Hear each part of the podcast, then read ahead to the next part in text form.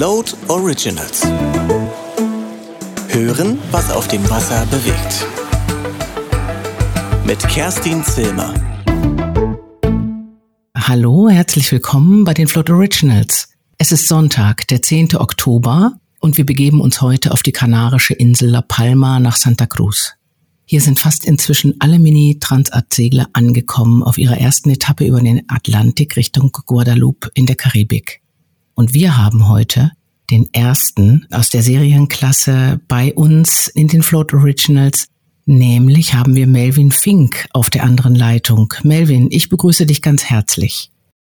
Hallo, ja, vielen Dank, vielen Dank für die Einladung. Ich freue mich hier jetzt sitzen zu können und ein bisschen zu plaudern. ja, das werden wir jetzt tun, Melvin. Ich möchte dir erstmal ganz herzlichen Glückwunsch sagen zu deinem ersten Platz. Ähm, du hast als jüngster und erster Deutscher eine Etappe beim Mini-Transat gewonnen und das mit erst 19 Jahren. Das ist ja ein echt tolles Ergebnis. Wie fühlt sich das an, Melvin? Ja, vielen Dank für die Glückwünsche. Ähm, ja, es fühlt sich, fühlt sich mega an. Es ist unglaublich. Damit hätte niemand gerechnet. Und ähm, ja, es spielte viel Glück mit da, dazu und ähm, eine gute Vorbereitung. Und es ist einfach toll, jetzt damit nach zweieinhalb Jahren Vorbereitung äh, damit belohnt zu werden mit so einer Platzierung. Sag mal ein bisschen was zu der Vorbereitung, bevor wir jetzt so richtig einsteigen. Also die Vorbereitung ging für mich 2018 los mit neben der Schule noch. Ich habe letztes Jahr erst mein Abitur gemacht und habe dann ähm, im Jahr 2018 angefangen mit dem ersten Mini zu segeln, einem alten Boot aber ging irgendwie immer nur am Wochenende und in den Ferien. Und dann seit, ähm, dann habe ich 2019 im Winter auch hier auf den Kanaren ähm, meinen Qualifier gesegelt mit meinem neuen Boot und dann im Anschluss mein Abitur gemacht und habe danach ähm, bin ich nach Lorient gegangen, nach Frankreich in die Bretagne und habe dort ganz intensiv angefangen mit den äh, Franzosen zu trainieren und dann auch endlich hier die ähm, offiziellen Mini-Regatten zu segeln. Und ja, seitdem spielte sich eigentlich für mich alles Seglerische in Frankreich ab. Und ähm, ja, so sah die Vorbereitung aus. Sag mal genau, was hast du für ein Boot? Äh, du hast eine Pogo 3, richtig? Genau, ich habe eine Pogo 3, der Nummer 920. Das ist ein vier Jahre altes Boot, was ich gebraucht gekauft habe ähm, nach der letzten Mini-Transat oder während der letzten Mini-Transat. Und ähm, ja, das Boot ist noch nie über den Atlantik gesegelt. Das ist jetzt mit mir das erste Mal. Und ja. Okay. Wie hat sich, äh, wie hat es sich denn angefühlt auf dem Boot? Also erzähl doch mal so ein bisschen, wie segelt sich denn so eine Pogo 3 auf dem Atlantik? Ja, ich habe ja angefangen mit einem alten Mini, mit einem Boot aus 2007 und hatte dann bin ich ja 2019 auf das auf die Pogo 3 eines der besten Boote oder bisher der beste Bootstyp. Es gibt zwei weitere noch, die ähm, aktuell immer besser werden, aber ähm, die Pogo war dann für mich ein ganz großer Schritt zum zum zum alten Boot und es war ja ein sehr, sehr intensives Segeln. Es ist auf dem Boot. Es ist sehr, sehr nass, aber deutlich schneller und ähm, deutlich schneller als das alte Boot und die alten Minis. Und ähm, ja, es ist, es fühlt sich super an. Es ist, es ist ein extrem cooles Boot. Du kriegst direkt Rückmeldungen. Es ist alles sehr, sehr direkt, weil alles ja irgendwie klein ist. Man sagt die Hochseejolle zu den Minis. Und ähm, so ist es, es ist wie Jollensegeln. Wenn du dich ein Stück weiter nach vorne setzt, dann ähm, merkst du das, dass das Boot auf einmal sich ganz anders verhält und so ist alles, jedes Kilo merkst du auf dem Boot und ja, es ist ein super Boot und macht mega viel Spaß zu segeln. Mhm. Und ähm, jetzt ist es ja so gewesen, dass das Rennen, zu dem 90 Segler in zwei Klassen starten, nämlich einmal in einer Prototypenklasse und dann in der Serienklasse, in der du jetzt auch gestartet bist, äh, in der anderen Klasse waren es 25, richtig? Also insgesamt? Äh, ja, 25, ja. Ja, 25, genau. Dann waren es 65 in der Serienklasse und äh, 25 in der Prototypenklasse und du bist eben in der Serienklasse gestartet und insgesamt sind jetzt eben alle am 27. erst losgesegelt. Eigentlich hätte das äh, Rennen ja schon am 26. anfangen sollen. Und am äh, 26. hat die Regattaleitung beschlossen, wegen eines äh, Tiefs, das durch die Biskaya zog, den Start um einen Tag zu verzögern und auf den 27. zu legen. Und dann seid ihr alle gestartet. Und wir haben natürlich alle am Trecker gesessen und haben geguckt, wie ihr da startet. Und zum Teil wurde das ja auch übertragen. Also das war sehr aufregend. Und äh, dann habt ihr aber in der ersten Nacht schon einen sehr heftigen Sturm erlebt, nämlich mit äh, 48 Knoten in Böen. Und da hat ja schon so mancher Segler äh, ziemlich Probleme gehabt. Wie hat dein Boot das denn überstanden? Genau, die erste Front, die kam in der zweiten Nacht. In der ersten Nacht war es noch ganz ruhig, da hatten wir Flaute. Ah. Ähm, mhm. Aber sonst hätten sie wahrscheinlich, wenn es so wäre, nochmal einen Start verschoben. Aber so, es wurde es war angesagt mit 35 Knoten Durchschnittsgeschwindigkeit, die die Front durchgezogen ist und sollte so ja drei vier Stunden angehen.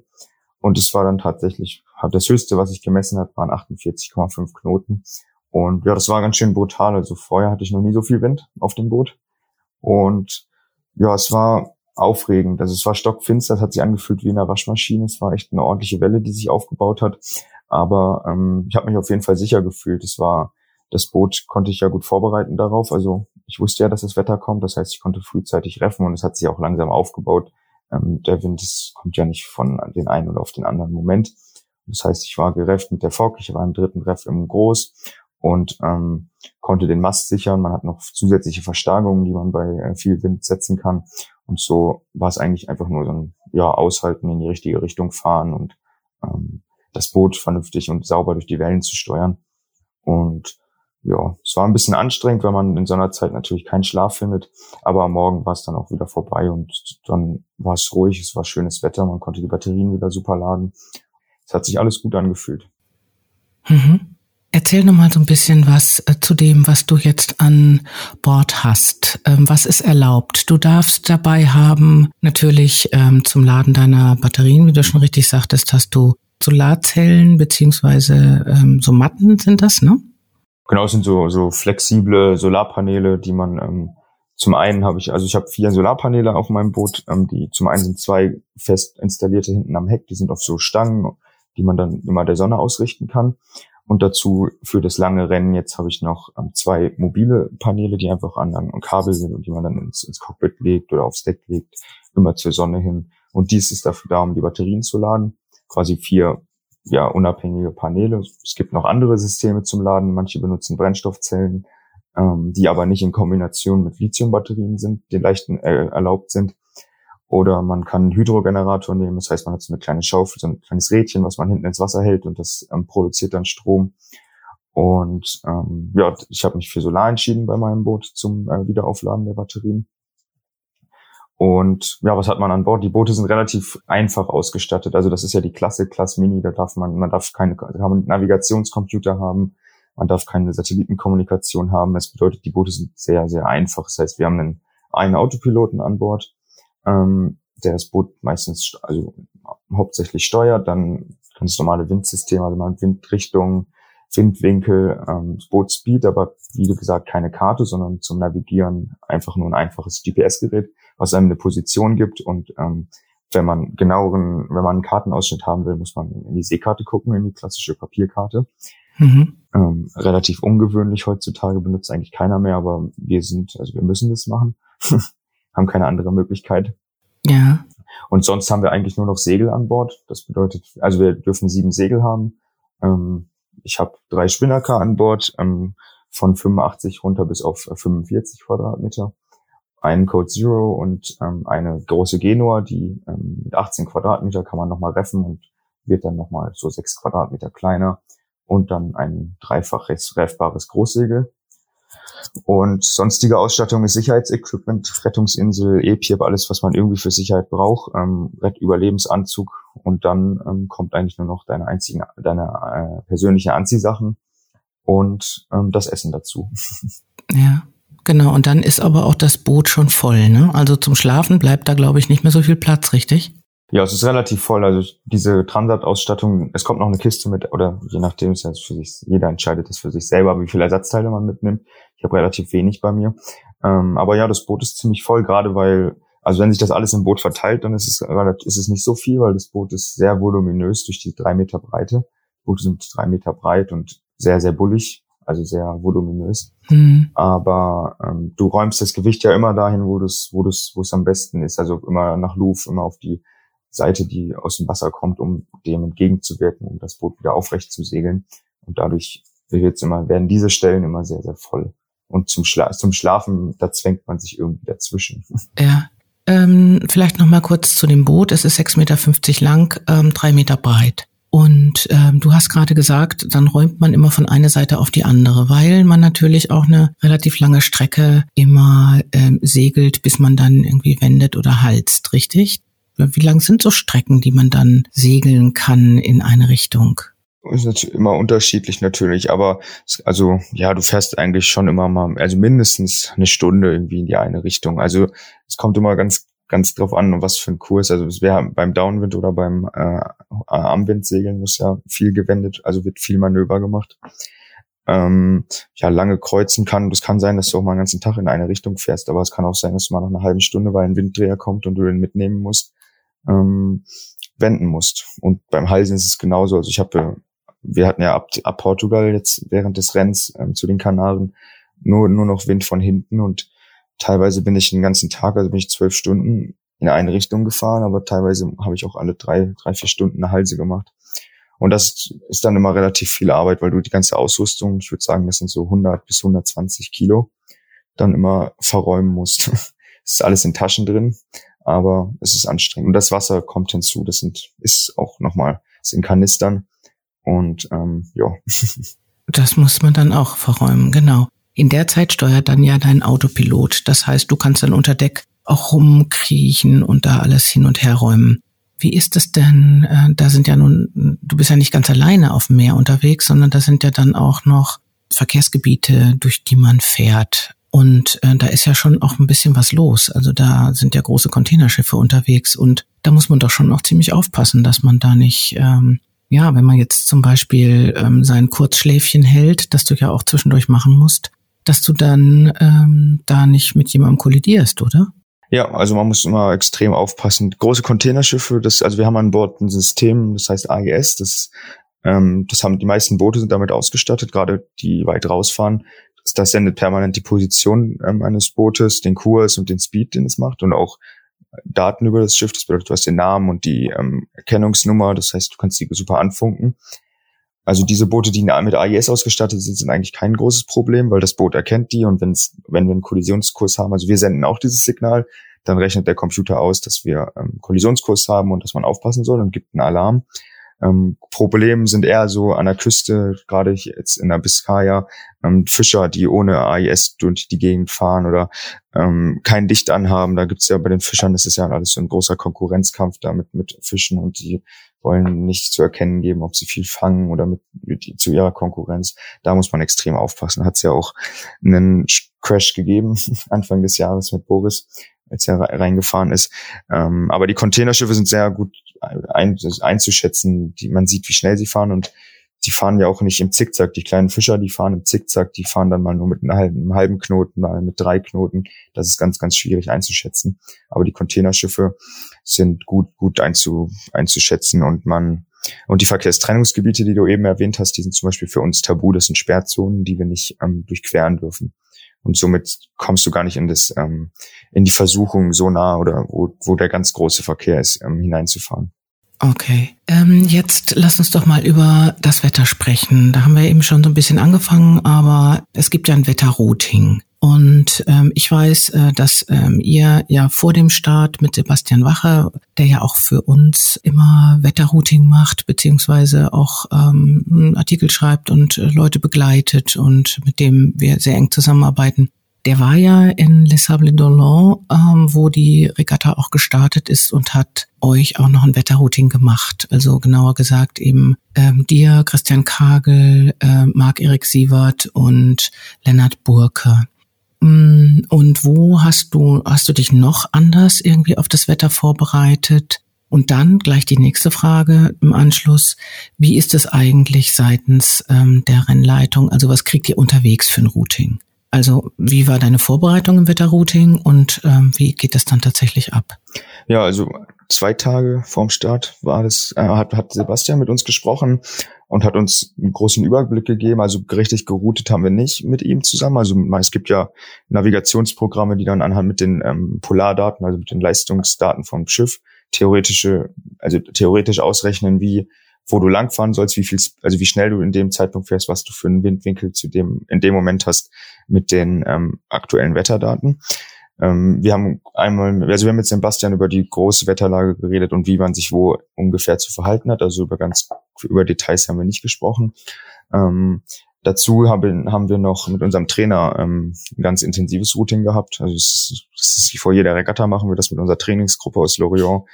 Da setzen wir, haben wir eine Videokonferenz mit dem Trainer und sprechen ganz über jedes Detail und über jeden, für, über jede Option. Also er macht ein Routing am Computer mit, mit dem Navigationsprogramm und gibt uns dann noch seine Meinung dazu. Also was könnte sich ändern, was könnte, was können wir als Alternative machen, was ist, wenn das nicht eintritt, ähm, dann müsste das eintreten. Also das ist ein ganz, ganz großes, großer Prozess so. Also da sitzt man drei bis vier Stunden bei so einer Regatta und ähm, hat dann ein Riesendokument, was man sich ausdruckt und mit aufs Wasser nimmt. Das ist aber so, dass es ja mit, nur mit den Daten, die von dem Moment, den Wetterdaten aus dem Moment, also kurz vorm Start, ähm, übereinstimmt. Und du kannst quasi diesem Routing so lange folgen, bis auf einmal das Wetter sich ändert, also bis es nicht mehr wie vorhergesagt ist. Und das ist relativ schnell. Also das war in dem Fall jetzt nach dem vierten Tag ähm, war, konnte man mit dem Routing nichts mehr anfangen. Und dafür gibt uns die Wetter, äh, die Rennleitung einmal am Tag einen Wetterbericht für, also die haben das Rennen oder die Race Area ist ähm, in verschiedene Zonen eingeteilt, in ähm, Wetterzonen. Und dann gibt's für jede jede Zone für im Zwölf-Stunden-Takt ähm, die Vorhersage. Das bedeutet ähm, Wind, also aber nur eine ganz grobe. Also es gibt wird eine Windrichtung, Windspeed, Wellenhöhe, ähm, äh, Druck und ähm, eventuelle Sturmböen oder eventuelle ähm, Besonderheiten angegeben. Mhm. Auf Englisch und, und, auf, und auf Französisch. Und das kriegen wir einmal am Tag über einen äh, Kurzwellenempfänger, also über so ein, so ein kleines Radio. Ähm, ja. Und damit kann man dann arbeiten. Ja. Und äh, wie hast du dir deine Route eingeplant? Also woher weißt du denn, wo du dich dann ganz genau befindest? Hast du da so Wegpunkte irgendwo markiert oder wie macht man das? Ähm, ja, ich habe es relativ stumpf gemacht. Also ich habe ich habe die also die französische Küste habe ich komplett ähm, übers GPS im wir haben ja nur ein ganz einfaches GPS, aber du kannst, man kann über einen Computer, kann man sich eine virtuelle Küstenlinie legen. Also du hast keine Karte mit Tiefen, aber so nah, dass es flach wird, ähm, fährst du eh nicht an die Küste ran. Deswegen habe ich einfach so die Küstenlinie mit die Cups und so mit ähm, mit Wegepunkten ab, abgezogen und dann, wenn mal eine Besonderheit ist, das da in die Beschreibung geschrieben oder mal, wenn da eine Tonne liegt, auf die man aufpassen muss. Und dann habe ich ja bis Portugal bin ich einfach ganz Freestyle so an der Küste lang gefahren, was das anging. Also es geht ja nur darum, dass du weißt, wo du bist und du guckst in die Seekarte rein, wenn, um das dann mit den Wetterzonen zu vergleichen. Das heißt, man fährt keine Route ab oder ich mache das zumindest nicht so. Und nach Portugal habe ich mir einen Wegepunkt nach äh, La Palma gelegt. Nee, bis zum, bis zum Gate. Wir hatten ein virtuelles Gate, was durchfahren werden musste, kurz vor den Kanarischen Inseln. Und dann ging es mir dabei eigentlich nur darum, um zu sehen, wie lang die Strecke noch ist. Aber wo du genau bist, musst du mit der Wetterkarte ähm, aus, aus, ausschauen und ähm, damit dann entscheiden. Genau, und jetzt äh, kommen wir auch schon so ein bisschen an ein Thema, ähm, das äh, viele ähm, Segler und Seglerinnen beschäftigt hat, nämlich ähm, gab es ja einen zweiten Sturm, der angekündigt wurde, und zwar am Cap Finisterre. Das war, soweit ich mich erinnern kann, am 1. Oktober morgens, ne? Am 1. Oktober morgens gab's gab's die Wetterwarnung dazu. Also wir haben noch die Möglichkeit über den Tracker, den wir haben, das ist ein Satellitentracker, ähm, Nachrichten zu empfangen und da hat die ähm, Rennleitung uns nochmal eine Nachricht geschickt für jeden Teilnehmer ähm, und uns über eine aufziehende Kaltfront ähm, informiert. Mhm. Wie machen die das dann? Was haben die dann gesagt? Also geschrieben, ne? Das ist dann eine kleine Nachricht. Genau, ist eine Textnachricht. Mhm. Und was stand da drin? Da stand drin, dass ähm, für den 2. Oktober um 0 Uhr UTC ähm, eine Sturmfront äh, in, in den meteorologischen Zonen Kap Finisterre Nord und Süd erwartet wird, mit äh, Sturmböen bis zu 50 Knoten und äh, viereinhalb Meter Welle. Und es stand auch noch drin, dass das Rennen nicht unterbrochen ist und äh, genau, dass wir uns ähm, äh, eventuell Schutz im Hafen suchen sollen oder dass wir empfohlen sind, uns Schutz im Hafen zu suchen und das Rennen aber nicht unterbrochen wird und kein, ähm, es keinen Restart geben wird. Das hat ein bisschen damit zu tun, äh, dass ja schon in der Prototypenklasse vier Segler äh, längst am Cap Finisterre vorbei waren. Die waren ja schon eine ganze Ecke weiter. Weil die ähm, so einen ziemlichen ähm, Windschub auch mitgenommen hatten. Ähm, und das heißt, das wäre auch gar nicht möglich gewesen, das Rennen abzubrechen, weil dann hätten die nämlich auch abbrechen müssen, richtig? Ja, also man muss so sehen, zum, also die Protos über die, die waren komplett raus aus der Zone. Aber auch die vordere Flotte der Serienklasse wäre theoretisch raus gewesen aus der Zone. Mhm. Und somit hätte man hätte das ganze Feld zurückrufen müssen oder ähm, niemand so. Das ist ja dieses Problem mit dem Restart.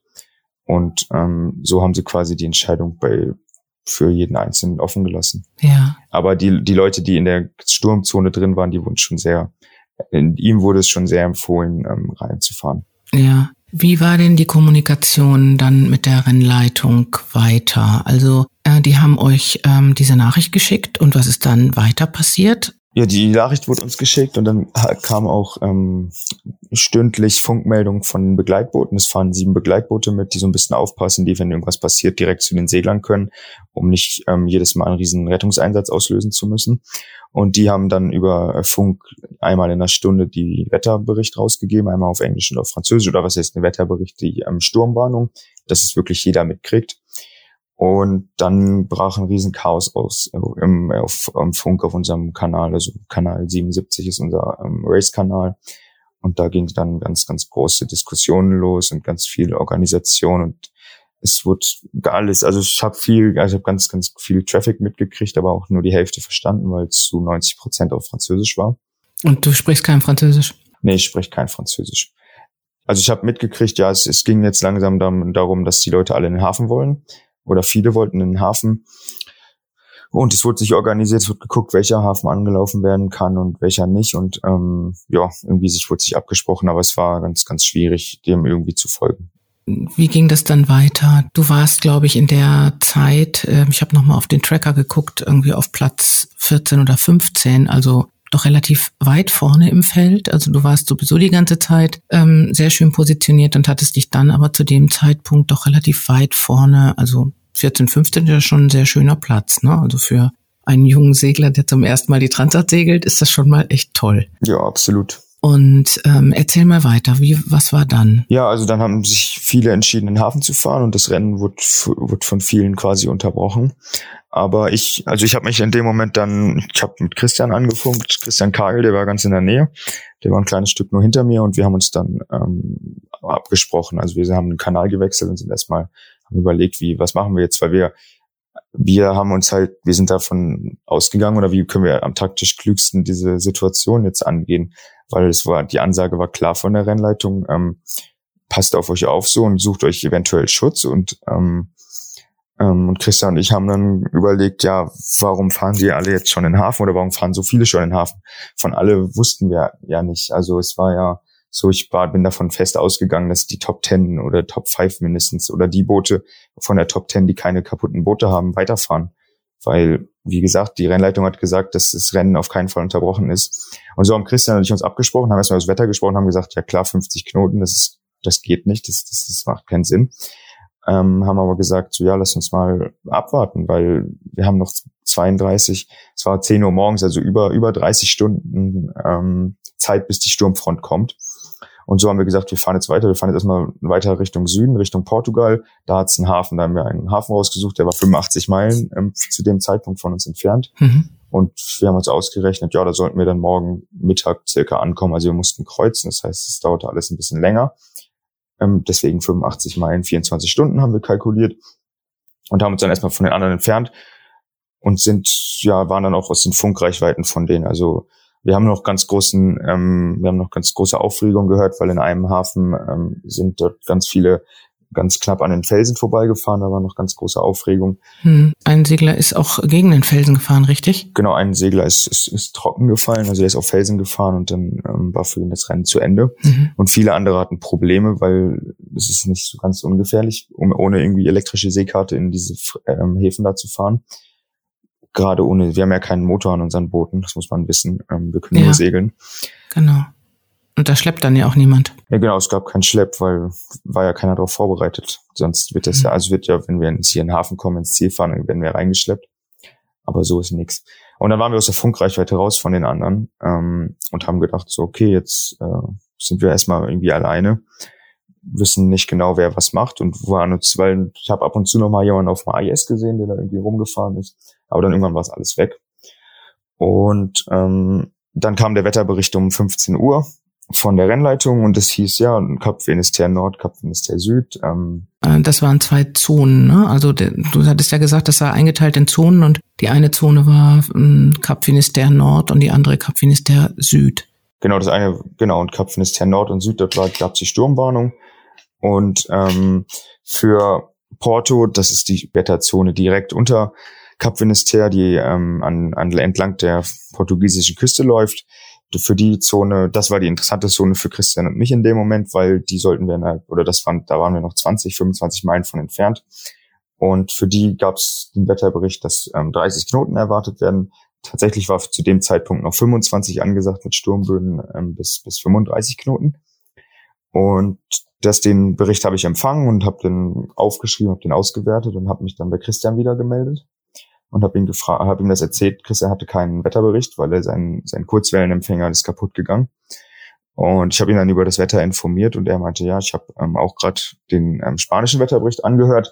Das ist der Wetterbericht, der über Funk kommt, den kann man sich, also den kann sich jeder anhören, der irgendwie unterwegs ist dort in der Zeit. Wird auf Spanisch und auf Englisch ähm, ausgestrahlt. Und dann haben wir beide ja das Wetter für Porto, also für die nächste Zone, die wir ähm, in, in, ja, lass es vier, fünf Stunden sein, erreichen, ist deutlich, deutlich äh, milder und überhaupt nicht so und auch noch mit Wellen nur bis drei Meter. Für die anderen waren viereinhalb Meter, das ist ganz brutal für die Minis. Die Minis sind ja nur sechseinhalb Meter lang mhm. und Wellen, die annähernd an die Bootsgröße kommen. Aber drei Meter ist völlig in Ordnung, haben wir gesagt. Und ähm, haben gesagt, ja, dann lass uns jetzt erstmal, lass uns wieder weiterfahren und ähm, morgen um 15 Uhr den neuen Wetterbericht anhören. Und dann sind wir auf Höhe des Hafens etwa. Und dann können wir entscheiden, was wir machen. Ja. Und ähm, ja, das haben wir gemacht. Wir sind dann weiter. Und dann nachts irgendwann ging Christian, hatte Christian einen Blackout, da war ein kleines Stück vor mir und ähm, sein, sein Strom ist ausgegangen, er hatte keinen Autopilot mehr, kein, kein Funk mehr. Bin ich zu ihm rangefahren, habe mit ihm kurz gesprochen, ähm, was mit ihm ist. Das ging dann Ihr wart so nah beieinander, dass ihr euch, äh, dass ihr eure Boote sehen konntet. Ja, wir sind auf Sichtweite gesegelt, also wird dann, ich habe ihn immer vor mir gesehen, sein Navigationslicht und dann war es auf einmal aus. Und da bin ich zu ihm rübergefahren. Und ähm, ja, dann hieß es bei Christian, ich habe keinen Strom mehr und ich, ähm, ich muss in den Hafen, weil durch eine Front bei ähm, ohne Strom und ohne Autopilot ist schon, ist, das ist, das ist zu krass, das ähm, ist wirklich ein äh, Risiko und das sollte man nicht eingehen. Mhm. Aber ähm, Christian meinte zu mir, come on, mach weiter, fahr los, so das, das ist alles in Ordnung. Und dann bin ich weitergefahren, Christian hat sich einen Hafen gesucht. Und ich habe immer noch ähm, meinen mein Wegepunkt in dem Hafen gehabt, den wir uns, ähm, der 85 Meilen weg war zum Zeitpunkt in Portugal. Ich habe den Namen leider gerade nicht auf dem Schirm. Aber ich hatte immer noch gedacht, so ja, du bist da, du hast Zeit noch, du guckst dir den Wetterbericht an und dann entscheidest du, ob du in den Hafen musst oder nicht. Und also wir reden immer noch vom 1. Oktober und dann am nächsten, dann gut, ist die Nacht gewesen, schön gesegelt, ganze Zeit 12, 15, 12 bis 15 Knoten gehabt, also super vorwärts gekommen. Natürlich kreuzend, dauert alles ein bisschen länger. Aber dann am nächsten Tag um 15 Uhr, wo der Wetterbericht kam, war dann, ähm, ja, da habe ich dann meine Entscheidung getroffen, weil der Wind war auf 30 Knoten im Durchschnitt und 40 Knoten in, in Sturmböen angesagt äh, für Porto, ähm, für eine Front, die zwei, zwei bis drei Stunden dauern soll. Und ich habe gedacht, ja, was ist das Problem? Das, ähm, das klappt wohl. Das, das ist kein Problem für das Boot. Das Boot hat eine Front mit 50 Knoten ausgehalten. Ich hatte überhaupt keinerlei, ähm, keinerlei Brüche auf dem Boot. Es hat alles super funktioniert. Und jetzt kann ich mich darauf noch besser vorbereiten auf die Front. Ich habe meine Segel früh gerefft, äh, deutlich früher als beim ersten Mal. Habe alles gesichert, habe meine Solarpaneele gesichert, mein, mein Bugspriet, dass keine Bewegungen in irgendwelchen Teilen sind, die dann ähm, irgendwie abbrechen können. Und ähm, ja, bin dann in die Front gefahren oder die Front ist über mich rübergezogen in der Nacht. Ja. Wie ist das dann, wenn so eine Front über einen drüber zieht? Also beschreib das doch mal. Also du hast drei Meter Welle und 30 Knoten Wind. Da bist du ja schon so ein kleines Nussschüsselchen, was da so hin und her geworfen wird, oder? Ähm, ja, ist eigentlich alles wirklich ähm, handelbar. Also was, was krass ist, dass es in der Nacht stockfinster war, weil Wolken, es gab keinen Mond und ähm, die Wolken haben die Sterne verdeckt. Und du musst halt schauen, dass du irgendwie einen Rhythmus findest. Du, du darfst, was anfangs war, dass mein Boot sehr krass in die Wellen gestampft ist. Es war ja immer noch am Wind segeln. Also das muss man auch noch sagen. Es war so, so, alles so handelbar, dass man keinerlei irgendwie nicht irgendwie abdrehen musste oder so, sondern ich konnte weiter in Richtung meines Ziels fahren. Und ja, es fühlt sich ein bisschen an wie in einer Waschmaschine, weil es kommen die Wellen ziehen da über, über dich drunter und schaukeln das Schiff doch extrem. Und dann hast du manchmal so kleine Querschläger, die gegen die Rumpfseite schlagen und dann kommen riesige ähm, Wassermassen, die irgendwie von der Seite über dich rüber, rüberstürzen. Und ja, es ist alles pitchnass. Also ich habe mein Boot komplett dicht gemacht. Wir können die Boote, die haben Shots, die man zumachen kann. Das heißt, es kommt kein Wasser ins Boot. Und dann war ich draußen. Ich war am dritten Treff mit dem Groß, was ähm, ja, also segelflächentechnisch war ich sehr, sehr klein unterwegs. Hätte man im zweiten Ref auch handeln können. Aber es war nicht nötig, habe ich gedacht, weil du, du musstest jetzt hier nichts riskieren. Und so habe ich einfach mit dem dritten Ref das ähm, gehabt und dann, als der Wind deutlich, also der Wind ist ja dann nochmal in Böen auf 40 gegangen, ähm, da war es dann auch schön mit der, mit der Fläche, die ich da hatte. Ich hätte anfangs überlegt, ob ich vielleicht ein Sturmsegel setzen soll, was wir haben. Aber ähm, da habe ich mich gegen entschieden und das war auch in Ordnung. Und ja, es ist super nass und sehr, sehr schaukelig, aber wenn dann, ich habe dem Autopiloten das steuern lassen, weil ich habe nichts gesehen und der, der merkt sich die Wellenamplitude und ähm, findet dann einen Rhythmus, um nicht so in die Wellen reinzukrachen. Mhm. Und so bin ich da ganz, ganz soft durch, hatte einen super Speed von sechseinhalb bis sieben Knoten, weil man doch ein bisschen abfällt, also nicht volle Höhe fährt. Ich bin normal, also volle Höhe mit Mini sind so 45 Grad zum Wind und ich bin so auf 55 bis 60 Grad gefahren. Das Boot war ein Gleitfahrt zum Teil und ähm, ist echt abgegangen und habe schön Meter Richtung Ziel gemacht, selbst in der Front. Also und nach zweieinhalb Stunden, ähm, zweieinhalb, drei Stunden, also um 2.30 Uhr war es auch schon wieder vorbei. Und da gab es eine Abschlussböe, so nenne ich es irgendwie, weil das war echt, da hat's richtig reingefeuert mit 48 Knoten. Ganz, ganz kurz für, für fünf Sekunden, zehn Sekunden, also ganz, ganz kurz. Und dann war der Wind einfach wie ausgestellt. Und es war kurz fünf Minuten lang nix. Und dann ähm, hat der Nordwind eingesetzt und ähm, habe dann langsam, also anfangs habe ich mich noch nicht getraut auszureffen, weil ich dachte so, ey, das vielleicht kommt noch was. Aber dann habe ich, ja, nach, nach einer halben Stunde circa habe ich angefangen auszureffen und es ging dann mit 20 bis 25 Knoten ähm, Nordwind von der Küste weg und ähm, Richtung Kanaren. Und du sitzt dann auf dem Boot, also der Autopilot steuert das Boot und wie verhältst du dich dann da? Du sitzt da, ziehst den Kopf ein, hältst dich ordentlich fest und hast deine äh, Rettungsweste um, bist eingepickt. Und was noch? Ja, also äh, du hast, ich hatte halt an, hatte ich so einen, so einen Trockenanzug, so einen, so einen Segelanzug mit Manschetten, dass man ähm, trocken bleibt. Ähm, also ich, und dann Schwimmweste natürlich mit, mit Trackern. Wir haben so Mann über Bord Tracker in den Westen. Ähm, mhm. Und natürlich eingepickt im, im Cockpit in einem zentralen Punkt.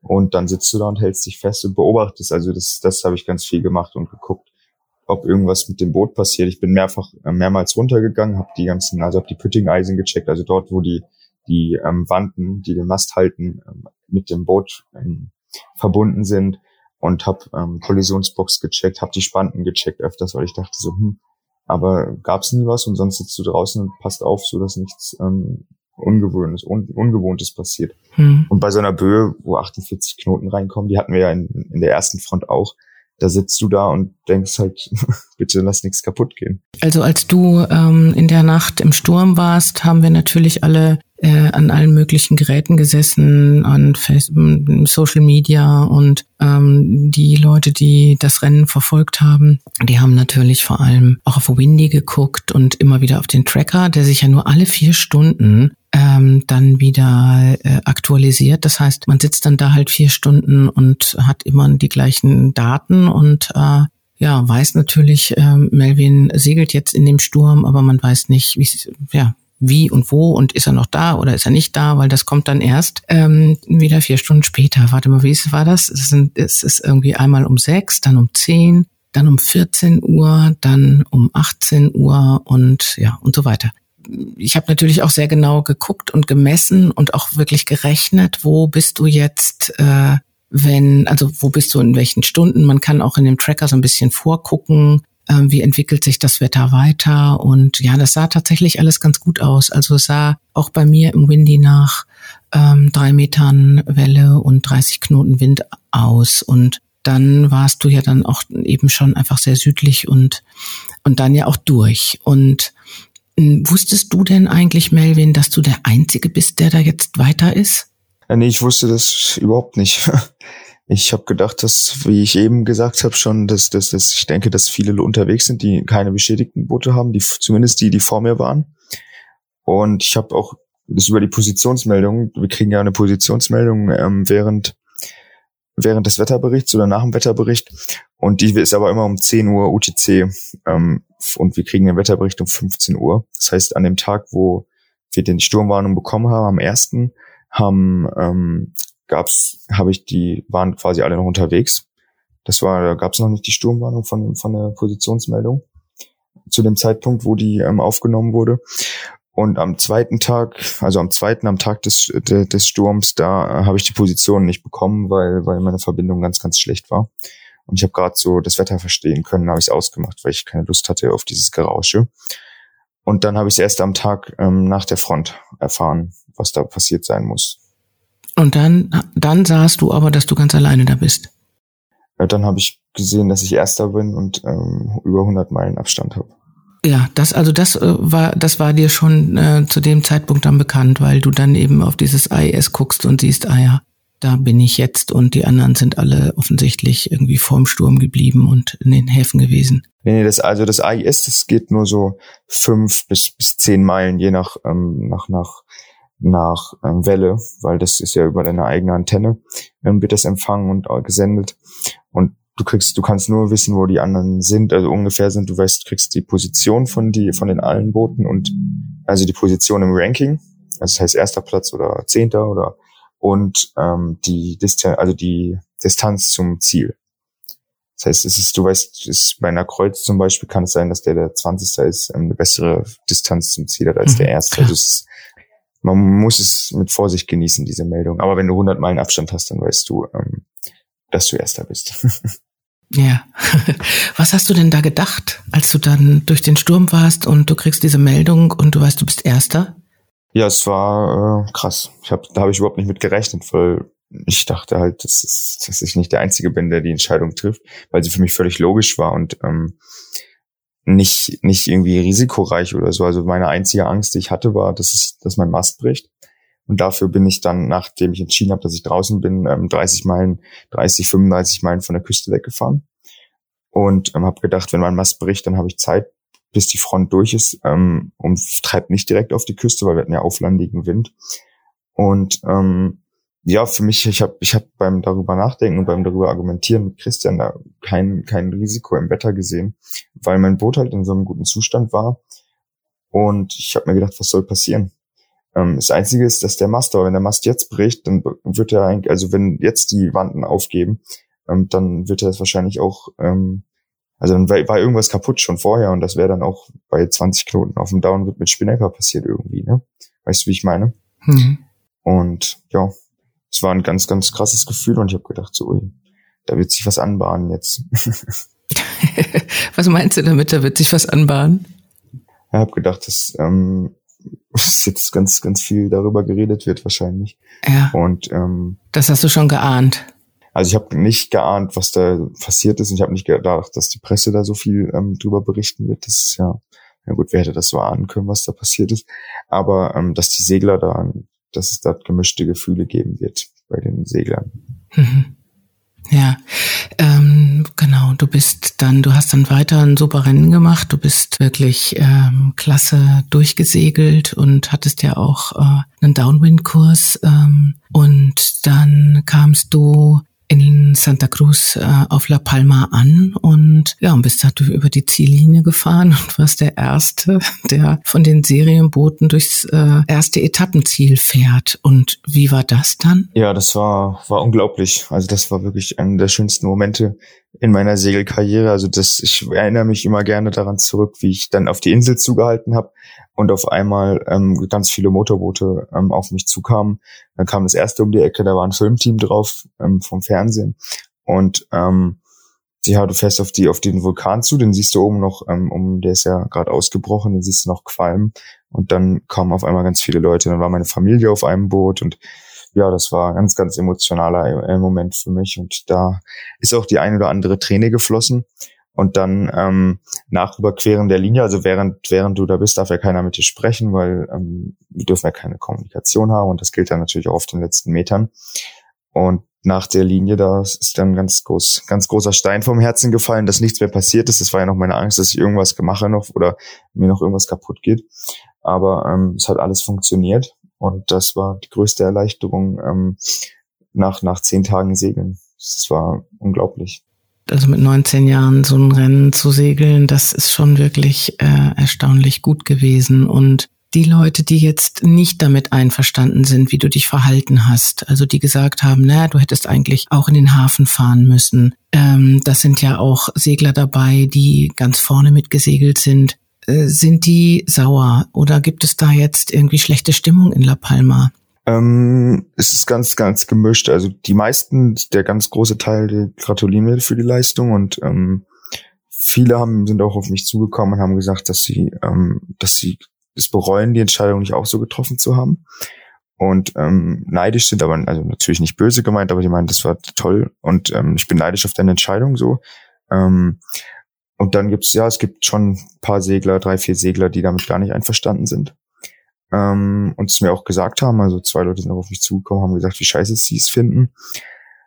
Aber ja, es ist schwierig. Also man muss auch sehen, dass einer von den beiden, der mir das gesagt hat, hat ähm, ein kaputtes Boot gehabt. Ganz, also der musste sein Boot nachlaminieren und ähm, ganz, ganz viele Boote, die in den Hafen gegangen sind, haben, haben, also mussten ihr, ihr, ihr Boot reparieren, weil die in der ersten Front ganz brutale Schäden hatten. Da sind, da sind ähm, Saarlinge gebrochen, da sind Bugkerbe rausgerissen, da ist Delaminationen im Boot, äh, Windgeber sind kaputt gegangen, ganz, ganz viele Sachen sind passiert. Und für die war es irgendwie ein Segen, dass sie in den Hafen konnten, weil so hätten sie das Rennen nicht zu Ende segeln können oder nicht gut das Rennen zu Ende segeln können. Und da sind auf einmal Leute, die große Schäden am Boot haben, äh, wieder top haben Top-Platzierungen bekommen, weil alle in den Hafen gefahren sind. Aber wenn das Boot nicht kaputt ist, warum soll man in den Hafen fahren? Und das habe ich denen so gesagt. Und ähm, ja, es hat sich jetzt auch in den letzten, letzten Stunden auch nochmal deutlich beruhigt bei den Leuten, die da so angepisst waren. Mhm. Ähm, ja, es ist schwierig und sie sind natürlich sind die traurig und finden das kacke, aber was, was soll ich machen? Das ist nicht, das ist part of the game. So, du musst, es war niemand gezwungen, in den Hafen zu gehen und ähm, ja.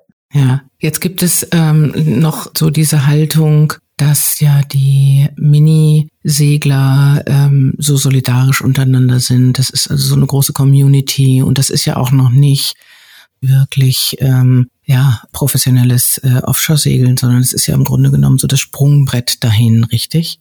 Ja, es ist der Einstieg, aber es ist trotzdem schon, ist die, die guten Segler, die haben alle große, also die haben alle Sponsoren, es geht schon um verdammt viel Geld und, und und es geht um was, weil das ist der Einstieg ähm, in die in die Hochseeszene, in die ganz, in die, also in die große, in die professionelle Szene. Und ja, es, es ist natürlich, es gibt hier unseren Mini-Spirit, das heißt ja, wir halten alle zusammen, ähm, aber wir sind Einhandsegler und das ist draußen, es ist ein Wettkampf und ähm, ja, es ist, es ist ganz schwierig. Natürlich, ähm, für mich ist es aber nicht so. Also ich sag, dass wir wir halten hier alle zusammen, aber ähm, das gilt bei mir für mit. Wir machen abends zusammen Barbecue oder wir helfen uns beim Reparieren der Boote oder leihen uns mal irgendwie Werkzeug aus. Aber da draußen ist es es ist ein Wettkampf jeder gegen jeden und dafür deswegen segeln wir ja Einhand und ähm, dass jeder seine eigenen Entscheidungen trifft. Und diese Entscheidung sollte daran ähm, festgemacht werden, äh, wie es dir geht, wie es deinem Boot geht, ähm, wie die Situation ist, wie die Wettersituation ist natürlich. Also es ist es ist aber deine eigene Entscheidung am Ende und nicht die eines einer gesamten einer Gruppe dort. Gerade wenn die Rennleitung sagt, dass das Rennen nicht unterbrochen ist. Und dann kannst du nicht, und es, die haben teilweise eine Gruppe, die in den Hafen gefahren ist, die haben sich Zeiten aufgeschrieben, wie sie in den Hafen gekommen sind, so sind sie wieder rausgestartet. Natürlich ist es alles schön und fair, aber das sind eigene Regeln, die dort gemacht werden, die nicht der Rennleitung entsprechen und damit, was die Rennleitung auch überhaupt nicht gut findet. Und es ist auch nicht fair. Es ist fair für diese fünf Boote, die das gemacht haben, aber 70 andere Boote oder wie viele es waren, am Ende haben es nicht so gemacht. Die sind einfach alle irgendwie losgefahren. Und das sieht man ja auch ganz klar in den Platzierungen, wie sie jetzt sind und wie, oder wie sie vorher waren. Und deswegen, das, das ist alles hinten und vorne nicht fair. Aber ich finde es nicht fair, ähm, dass meine Entscheidung da so, so in Dreck gezogen wird für. Weil die, die war in den, innerhalb der Regeln und ja, Solidarität, aber das ist alles ganz schwierig. Solidarität unter, in so einem Rennen und in so einer, so einer, ja, ich weiß es nicht. ist ganz, ist ganz kompliziert. Ja, das sind schwere Entscheidungen. Das kann ich mir auch gut vorstellen. Wenn du es nochmal entscheiden könntest, würdest du dich anders verhalten? Nee, weil ich stehe immer, also ich stehe hinter der Entscheidung und ähm, ob ich, also ich wusste ja die ganze Zeit nicht, dass ich der Einzige bin, der das durchzieht da oder der da durchfährt. Und unter dem Punkt würde ich es auf jeden Fall nochmal machen. Aber ich glaube auch, dass ich es nochmal machen würde, wenn ich wüsste, dass ich der Einzige bin. Weil es geht dabei ja am Ende nicht um die anderen, sondern beim Einhandzählen gerade, dass wir, dass du deine eigene Entscheidung triffst. Und es ist ja für jeden komplett unterschiedlich gewesen, weil diese verschiedenen Schäden an den Booten waren. Und ja, hm. würde mich nochmal so entscheiden, ja. Okay. Und jetzt wirst du von ganz vielen Menschen groß gefeiert. Ähm, wie sind denn so die anderen Reaktionen, also die nicht kritischen, sondern die jetzt sagen, wow, Mann, Melvin mit 19 Jahren so ein ja, so ein klasse Rennen hingelegt und äh, Glück gehabt, dass das Boot gehalten hat und ähm, eine gute Zeit gefahren. Äh, wie ist denn die andere Seite? Beschreib die doch mal.